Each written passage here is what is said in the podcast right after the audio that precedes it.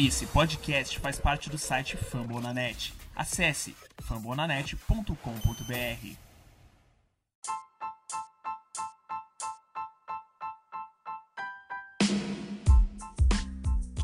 Fala galera que acompanha o Lakers no ar, tudo bom com vocês? Tá começando mais um Lakers no ar Pocket, aquela pílula de Lakers que você precisa no seu dia a dia. Temos aqui hoje a análise do jogo contra o Phoenix Suns que aconteceu na madrugada de ontem para hoje. Hoje, dia 2 de janeiro de 2020. Para quem escutou o primeiro podcast que foi falando sobre o Darren Collinson, a gente vai tentar fazer esses podcasts ou de forma não diária, não posso prometer, mas vai tentar trazer muitos podcasts nesse formatinho pequeno, de 5 a 10 minutos. Hoje eu vou ter um convidado muito especial do podcast, o Enzo Lima. Ele vai falar a opinião dele e vai trazer um bom resumo do que foi o jogo entre Lakers e Suns. Vitória do Lakers por 117 a 107. Papai LeBron com triplo duplo. É, Anthony Davis com duplo duplo. Kyle Kuzma com mais de 10 pontos. Avery Bradley com seu season high. Tudo isso e muito mais na voz de Enzo Lima a partir de agora.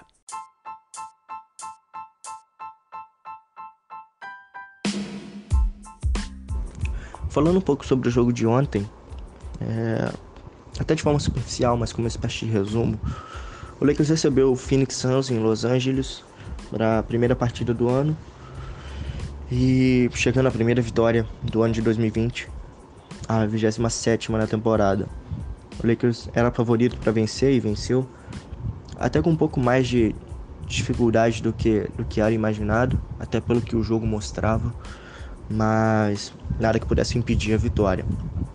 O Lakers começou o jogo num ritmo muito forte, num ritmo muito bom, acertando inclusive os primeiros 11 arremessos de quadra, é, terminando o primeiro, primeiro quarto com acima de 70% nos arremessos de quadra, de aproveitamento nos arremessos de quadra é, já abrindo mais de 20 pontos. Vantagem essa que chegaria a 36 pontos ainda no segundo quarto.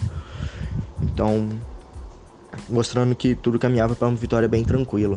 O ataque fluindo muito bem, é, rodando melhor a bola, buscando o extra pass. A defesa muito forte, a defesa segurou o ataque do Phoenix Suns a 41 pontos é, no primeiro tempo inteiro, inclusive marcando por zona em alguns momentos. Não é uma novidade total, a gente já tinha feito isso contra a Dallas. É, e fizemos de novo ontem, em momentos específicos, situações específicas, a marcação por zona. A defesa se mostrou realmente muito forte, já tinha forçado mais de 10 turnovers do Suns só no primeiro quarto e saindo muito forte nos contra-ataques também. São, foram fatores que, que ajudaram. E eu acho que a gente pode acreditar também esse início forte do Lakers a partida de ontem a, a um certo de recuperação dos jogadores do quinteto inicial. É, alguns jogadores do quinteto inicial, como o Bradley, o Green, o Magui, é, não estavam conseguindo ter, ter bastante, não estavam conseguindo ter consistência nesse início de jogo. É, o Bradley estava batalhando bastante, voltando de lesão, não tinha conseguido achar seu ritmo ainda. É, o Danny Green não estava conseguindo ter um aproveitamento de, de, arremesso que ele mesmo gostaria, ele mesmo reconheceu, que a gente espera ver também. O Magui ainda inconsistente, inconsistente. Então, não foi o que a gente viu ontem. A gente viu ontem o Avery Bradley fazendo a maior pontuação dele na temporada, com um excelente aproveitamento. É, a gente viu o Win conseguindo matar suas bolinhas. A gente viu o Magui muito bem. Então, são, esses são fatores que a gente pode acreditar que fizeram, fizeram bastante diferença para esse início forte.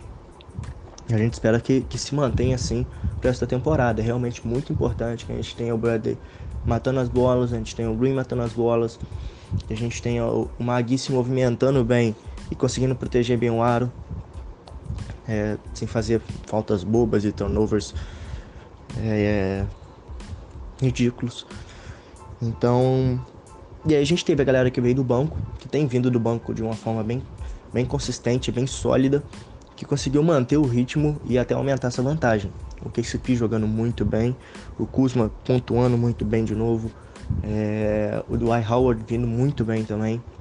Então, a gente teve esse início forte, teve a galera que veio do banco mantendo o ritmo. e abriu essa diferença muito grande, foi pro vestiário com 33 pontos de vantagem.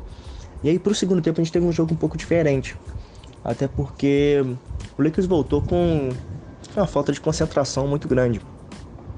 Porque justamente acreditando que o jogo já teria acabado ou que o Suns não, não ofereceria mais resistência. Então desconcentrou totalmente, perdeu o foco do jogo. É, um lapso de energia muito grande fez com que o Suns conseguisse voltar para o jogo. O Frank Vogel deixou até o LeBron e o Anthony Davis jogar o terceiro quarto inteiro, é, na expectativa de descansar eles no último quarto, mas não foi possível justamente por isso. O Suns conseguiu trazer um pouco mais de energia, conseguiu correr um pouco mais, sair mais nos fast breaks, é, e o Lakers ainda não, não tinha voltado do vestiário.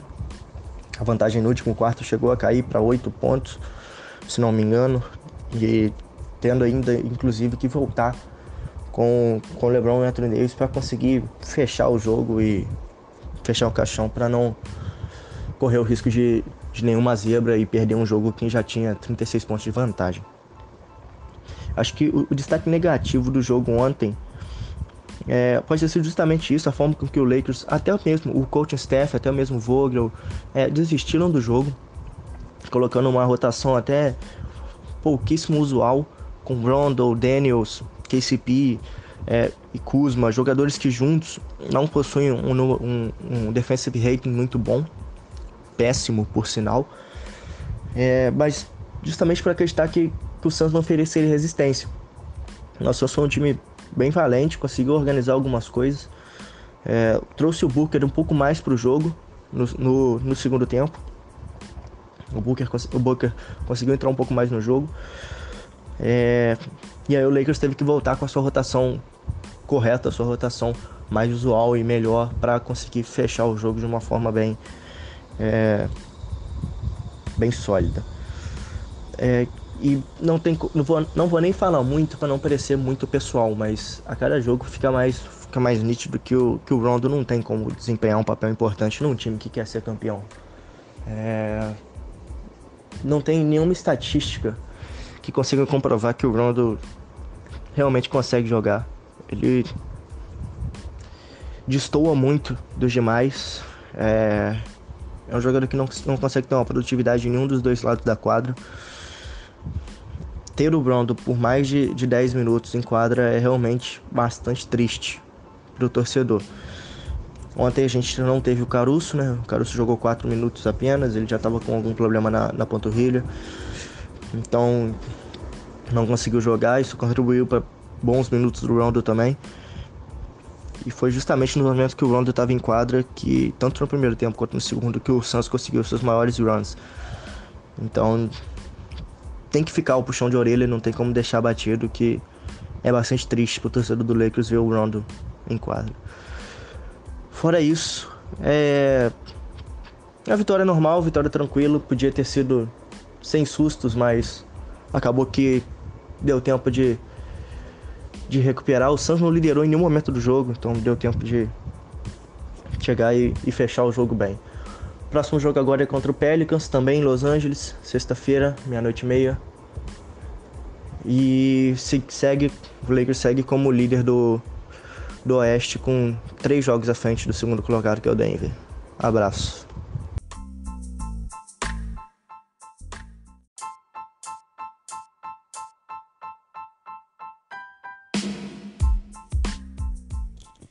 Isso aí, isso aí, mandou bem, Enzo. É, complementando o que o Enzo disse, primeiro, próximo jogo do Lakers é sexta-feira contra o New Orleans Pelicans, também conhecido como Los Angeles Lakers B, é, de Brandon Ingram, de Lonzo Ball.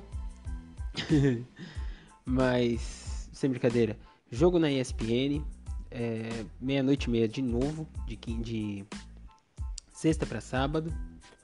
Temos um pequeno adendo ao que ele falou e realmente vocês veem que não sou eu só que pego no pé do Rondo. Todo mundo no Lakers no ar, ou quase todo mundo pega. Então é, é uma opinião unânime. E realmente, quando o Rondo joga mais de 10 minutos, mais de 15 minutos, a gente percebe que a gente precisa de um outro armador. Como eu falei ontem sobre o Darren Collinson, que arme o jogo e não seja tão prejudicial ao time quanto o Rondo é. Lógico que não foi só culpa dele aquelas runs do, do Suns ontem. Mas ele estava em quadra e é um dos, um dos responsáveis. Mas no mais é isso, galera. O que, que vocês acharam? Repito, preciso muito do feedback de vocês, de como vocês acharam que ficou o podcast, de como vocês acharam que ficou esse formato.